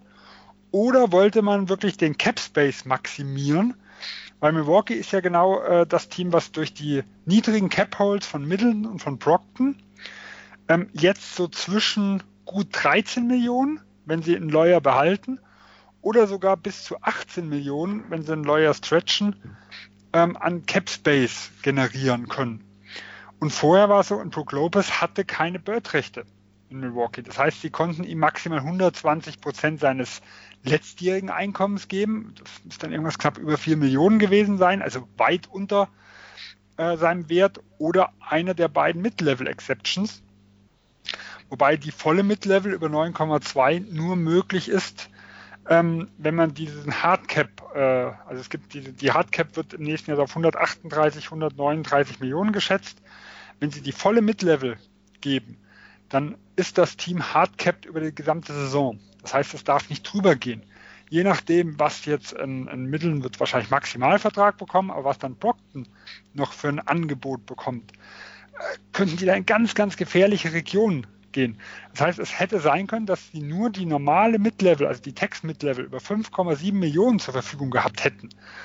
Und plötzlich sind sie deutlich flexibler unter dem Cap Space äh, und können wieder theoretisch bis auf 18 Millionen hochgehen, wenn die erst, also wenn die erstmal Hill entlassen, ähm, Mirotic äh, und die anderen quasi auslaufenden Verträge, wenn sie diese Cap-Hold streichen und dann Lopez holen und danach Middleton und Procton verpflichten. Weil hier könnte ich mir zum Beispiel vorstellen, dass so ein Team wie, wie New Orleans mit einem Zion Williamson äh, auf so einen Spieler vielleicht für zwei Jahre bieten könnte. Weil das wäre wirklich jemand, der, also so ein bisschen sagt mir bei, bei Zion Williamson, der, der hat, hat so, so ein bisschen mit, mit Giannis, sag ich mal, er hat, hat einen fragwürdigen Wurf, ist aber vielleicht der Secondary Ballhändler, aber ja, die Pelicans generell, die brauchen Shooting. Genau, und wenn du da einen Center nebendran hast, der A, den Ring beschützt, aber offensiv diese, dieses Spacing bringt und dieses Volumen, was ein Brook Lopez ja bringt, das ist ja unglaublich gut. Da könnte ich mir vorstellen, dass das halt wirklich ein Spieler ist, dem man über ein, zwei Jahre richtig Geld geben kann. Und jetzt ist Milwaukee so aufgestellt, dass egal wie die Angebote aussehen, äh, ihm auch, sagen wir, mit einem 18 Millionen Jahresgehalt auch richtig dagegenhalten können. Und wenn sie dann wirklich äh, ihm drei, vier Jahre geben, sind das so Angebote, wo ich mir nicht vorstellen kann, dass da andere Teams mithalten können. Vor allem plus den sportlichen Ambitionen noch. Da bin ich wirklich mal gespannt, wie, äh, wie viel Geld in Lopez rausholen wird. Ja, ähm, ich schaue jetzt gerade, also wir haben sehr viele Spiele abgehakt. Sven, hast du irgendwie vielleicht ein Team, das du noch gerne näher beleuchten würdest, wo zum Beispiel bei den Pacers oder Celtics, wo ich mich, wo mich interessiert, wofür die ihr Geld einsetzen oder auch die Pelicans, hast du irgendwie ein Team? Ja, das würde ich bei den Celtics auch gern wissen. ja. ja, da hat, also, da hat Mark Stein gerade getweetet, dass Dallas und genau, dass Dallas und Boston die Frontrunner, sage ich mal, bei Kemba Walker sind. Ja. Wie realistisch das ist und ob er sie nur nutzt, um eben bei Charlotte mehr Geld rausholen, keine Ahnung, aber ich sehe das auch irgendwie für Dallas, das haben wir ja schon besprochen, auch bei Boston sehe ich das, muss ich ehrlich sagen, ein bisschen kritisch. Ja, wie gesagt, sehe ich auch so, ich sehe ähnliche Problematik wie in Dallas. Für mich sind jetzt äh, Boston, wie gesagt, mit den Abgängen, sind sowohl Dallas wie auch Boston junge Teams, ähm, der ihr Schwerpunkt nicht in den nächsten ein, zwei Jahren sein sollte. Also höchstens, ich bekomme jetzt absoluten Superstar dazu, aber so jetzt vom reinen Kern her. Äh, und ich tue mich halt bei beiden schwer zu sagen, ich nehme jetzt einen Spieler, wo ich genau sagen würde, der bringt sein Geld maximal in den ersten zwei Jahren und hinten raus eigentlich weniger.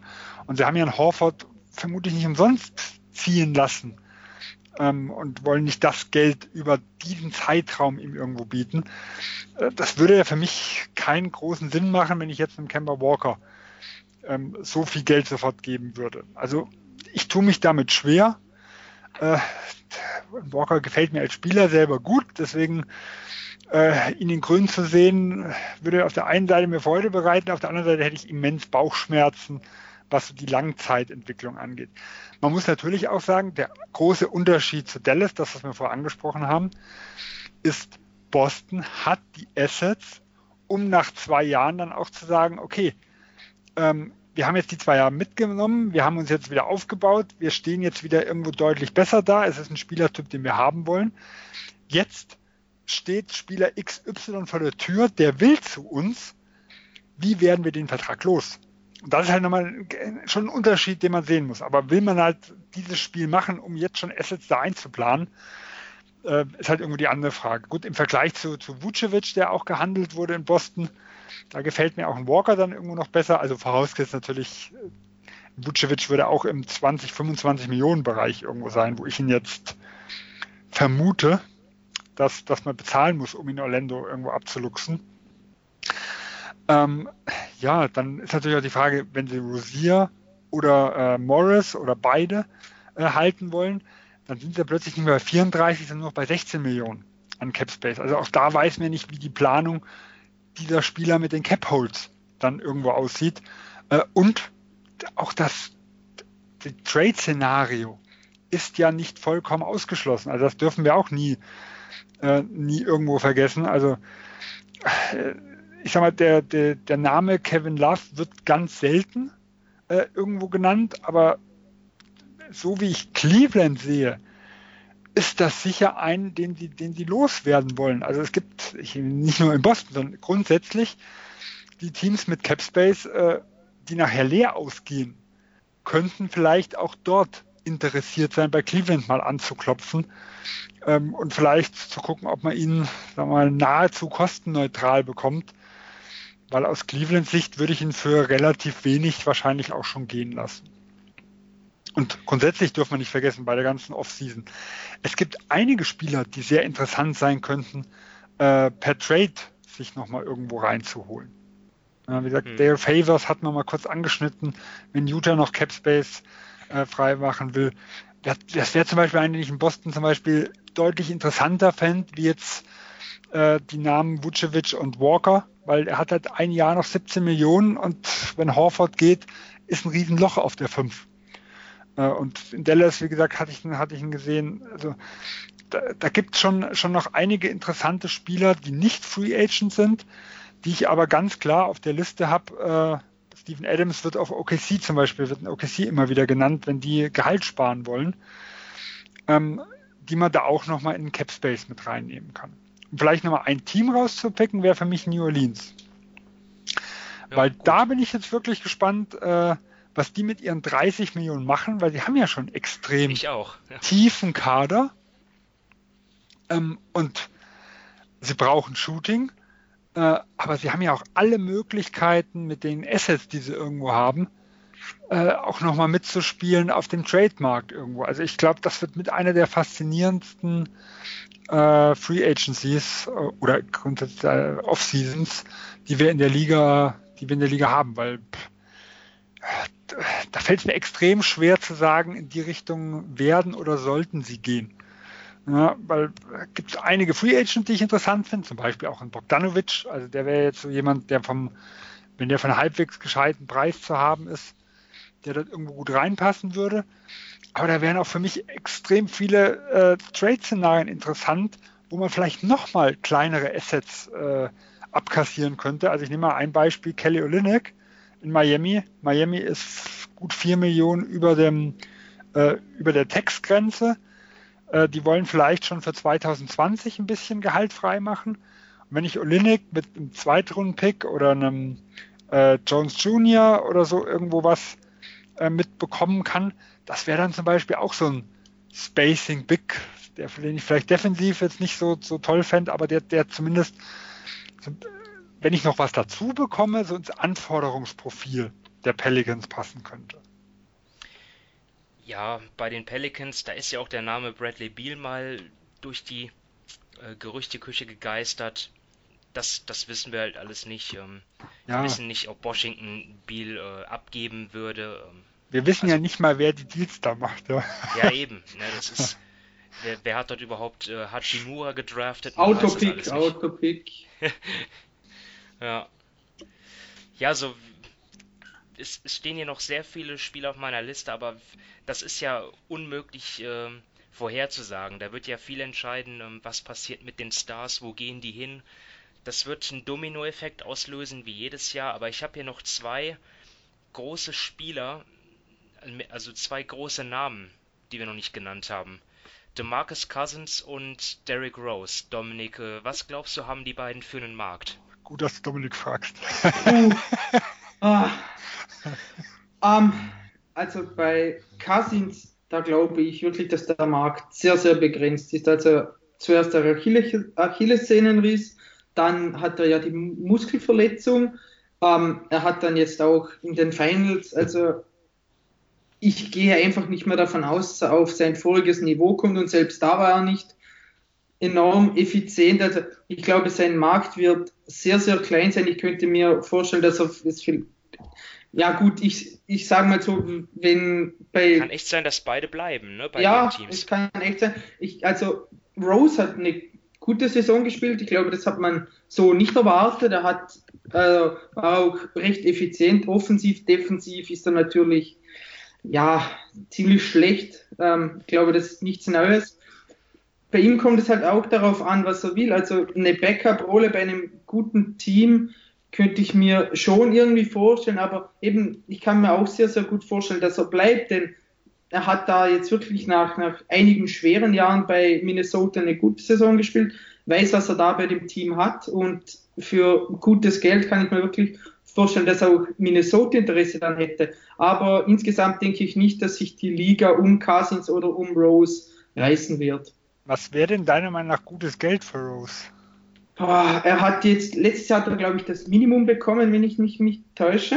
Ähm, ja, ehrlich gesagt, ich wüsste nicht, äh, ja, wenn ich mal so sagen würde, so ähnlich wie vielleicht Seth Curry, vielleicht ein bisschen weniger, was so meiner Meinung nach so bei vielleicht 5, 6 Millionen liegt.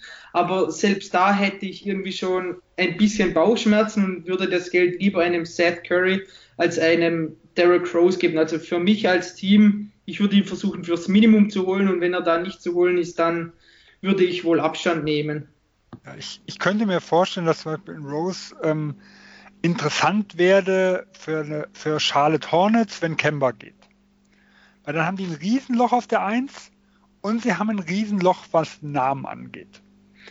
Und ich glaube, da wäre halt zum Beispiel jemand, der, wie weit er sportlich was bringt, lassen wir mal dahingestellt, aber wenn ich keinen Point Guard habe, ist das definitiv, weil Tony Parker geht ja auch in Ruhestand, ist das definitiv äh, irgendwo ein Fortschritt. Ähm, und wie gesagt, er hat ja wirklich eine, eine, eine, gute Saison im letzten Jahr gespielt und, äh, und das wäre halt wirklich auch was, wo, wo ich mir wirklich vorstellen könnte, die, die haben Probleme, dann werden dann Probleme haben, eine Identifikationsfigur wieder irgendwo zu haben und da ist halt Derrick Rose schon jemand, der vielleicht so ein bisschen die Trikotverkäufe, ein bisschen äh, die Hallen irgendwo füllen wird. Und das ist für so ein Small Market Team wie Charlotte ähm, wirklich wichtig. Aber wie viel würdest du ihm dann geben? Der, er wäre für mich dann vielleicht so der klassische, vielleicht Mid-Level-Bereich ja. irgendwo. Also das wäre nicht, nicht die volle, sondern äh, Text Mid-Level oder Room Exception, je nachdem, wie Charlotte dann an sich agieren würde, als ob sie ein Cap-Team oder ein anderer Cap-Team agieren würde. Wie, wie viel Spielraum haben die Hornets? Ich meine, sie müssen sich auch noch um Jeremy Lamb kümmern. Mit oder ohne Kemba? ohne Kemba natürlich. Also. So. Weil wir reden ja jetzt von Derrick Rose als Ersatz, nicht? Ja, also wenn sie Lamb halten, dann müssten sie müssten sie sogar wieder über dem Cap sein und dann wären sie Room Exception. Schon also unglaublich bei diesem Team. Ja. ist krass, ne? Ja. Also das heißt, Derrick Rose bekäme dann maximal so 5 Millionen oder so. Genau, 4,8. Also das wären, wenn er zwei Jahresvertrag könnte man ihm dann maximal geben über 9,8 Millionen. Aber ich gucke mal ganz genau. So. Ja, sie haben aktive Raster Cap, also das ist ohne die Free Agents schon 97,5 Millionen.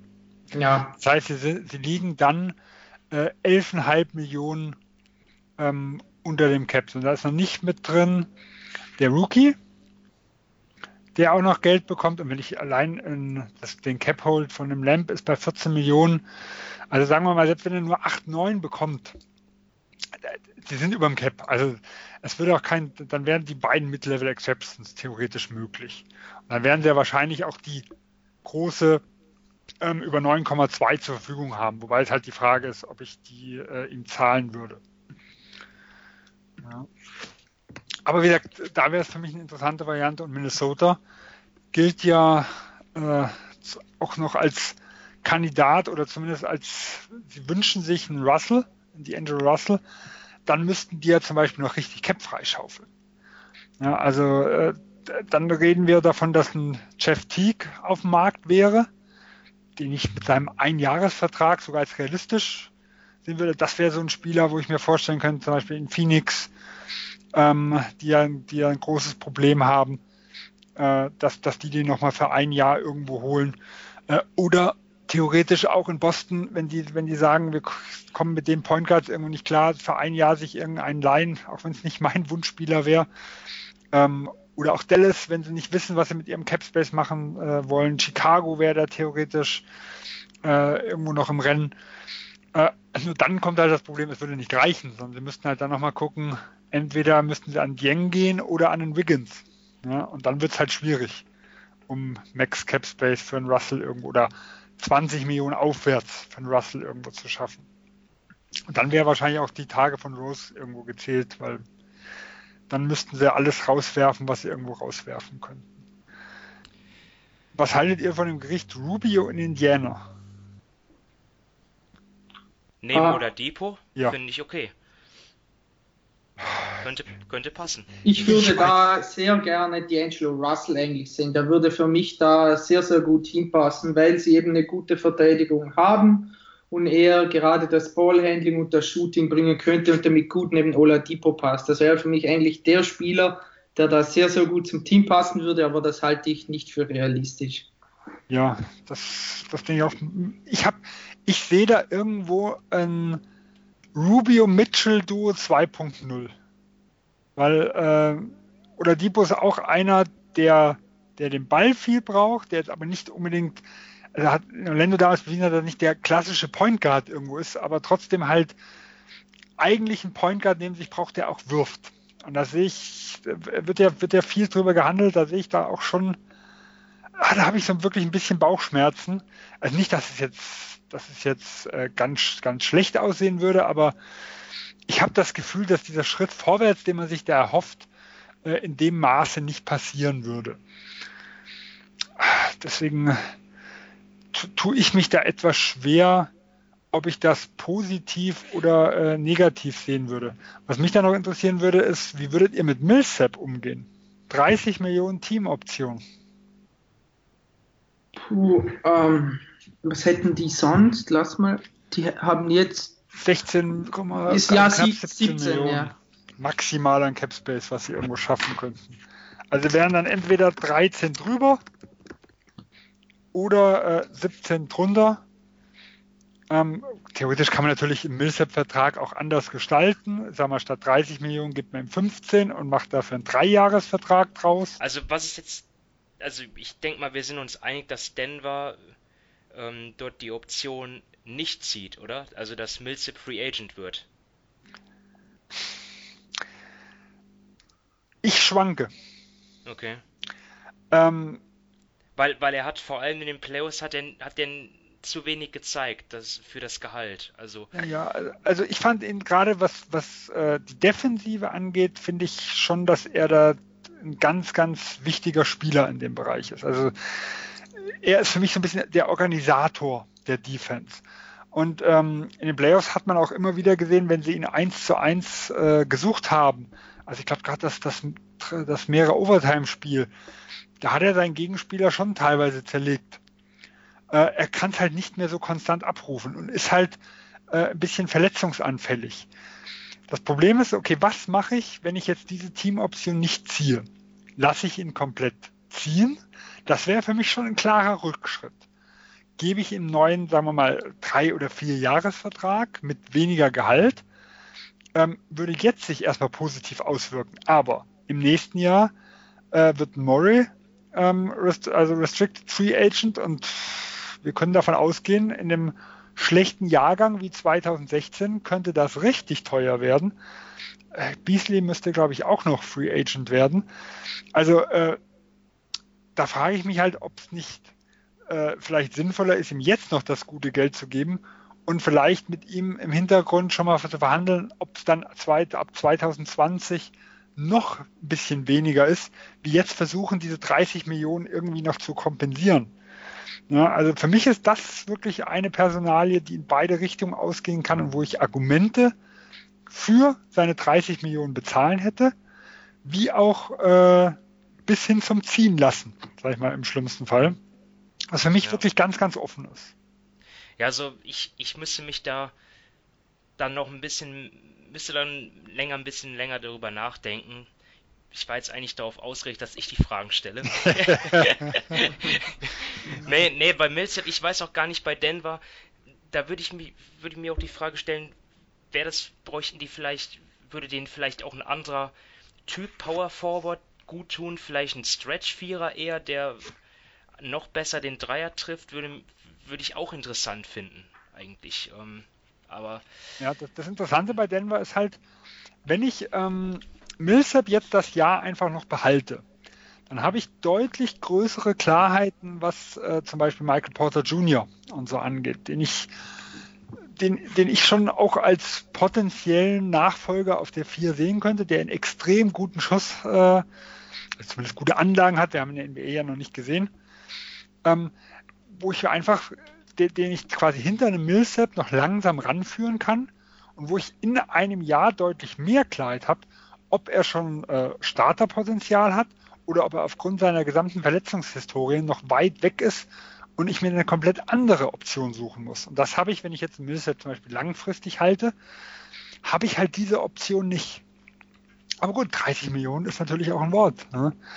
Äh, also das kostet mich dann auch richtig Geld für so ein Experiment. Ja. Also das ist, wie gesagt, das wäre mir relativ schnell erfahren. Ähm, aber das ist für mich noch eine ganz, ganz interessante Personalie, wieder genauso wie, wie auch schon ein bisschen angesprochen in Derek Favors, wo ich auch noch nicht genau sagen könnte, ob sie den ungarantierten Vertrag, der glaube ich irgendwann 6. oder 7. Äh, Juli quasi Stichtag hat, ähm, ob sie den, ob sie ihn halten oder ob sie dort also den Stretch Vierer irgendwo nehmen, weil ich glaube, neben dem Gobert halte ich den Stretch Vierer schon für wertvoller wie jetzt neben dem Jokic. Da kann man schon eher noch die Millsap-Variante. Des, deswegen frage ich mich ja, mich, mich würde interessieren, wie es aussieht. Ich meine, Jokic ist ja klar, der kann ja auch selber ähm, nach draußen gehen, dort für Spacing sorgen. Aber trotzdem, ja, ein, ein Den, Denver eh spannend. Also die haben viele Optionen, glaube ich auch. Ähm, für mich auch jetzt ja durch den durch den Warriors ähm, Abstieg kann man sagen, dadurch, dass die weg sind, auch ein Team, was man im Auge halten sollte, ne? wenn es um, um Conference Final geht. Also ich meine, da waren sie ja eh schon nah dran, aber ähm, ja, wirklich Top-Team im Westen ja. zu sein. Wie es im Westen im nächsten Jahr aussieht, das, also das wird so interessant da die nächsten Wochen, weil wir haben beide äh, Laker, äh, beide Los Angeles Teams die da plötzlich zum absoluten Favoriten äh, irgendwo heranwachsen könnten. Äh, also, wir haben da so viel, wie gesagt, mit Denver, je nachdem, was die irgendwo mitmachen. Äh, wir wissen nicht, wie OKC äh, im nächsten Jahr aufgestellt sein wird. Houston. Wie fit sind genau, was in Houston passiert. Äh, Utah jetzt mit einem Conley. Also, wieder auf den Westen wollte ich momentan kein Geld setzen. Ne, genauso was die Playoffs angeht. Also das sind dann plötzlich Teams wie San Antonio, die die Playoffs kämpfen in Portland. Je nachdem, was Dallas macht, könnten die plötzlich im Playoff-Rennen mit sein.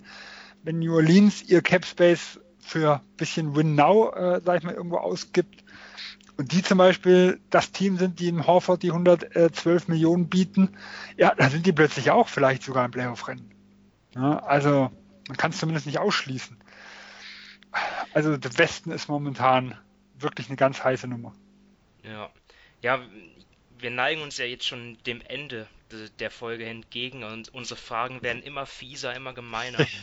ähm, die Glaskugel immer mehr vernebelt. Ähm, gibt es noch irgendwas, äh, worüber ihr noch sprechen wollt? Dominik, hast du noch irgendwas? Nee, also ich glaube, wir haben da doch relativ viel schon besprochen. Also ich hätte jetzt da nichts mehr. Okay, Sven? Nee, wenn wir uns jetzt nicht um Bender oder Holmes oder Kanter kümmern wollen.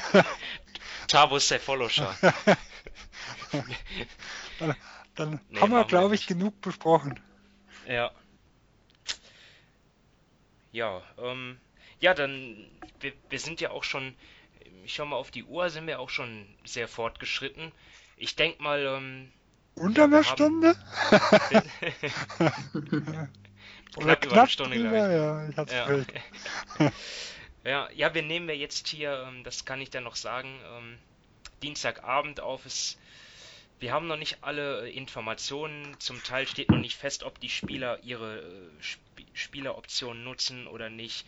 Vielleicht passieren noch Trades bis zu bis Anfang Juli, wir wissen es nicht. Aber ähm, wir können ja nur vom Stand jetzt ausgehen, aber auf jeden Fall geht es dann in knapp einer Woche richtig zur Sache. Dann dort wird dann wieder, ähm, ja, auf jeden Fall, dann gilt es wieder die Twitter-Benachrichtigungen anzuschalten bei Vogue und Shams, äh, falls ihr das nicht eh schon alle gemacht habt. Und ja, ich glaube, das wird eine aufregende erste Woche, vielleicht sogar aufregende zwei bis drei Wochen, ehe dann ja ähm, ich hoffe, in der ersten ist es erledigt. Ein abkühlt, ja, das, das, weiß man halt nicht, ne? Ja, am 6. fahre ich in Urlaub. Ja.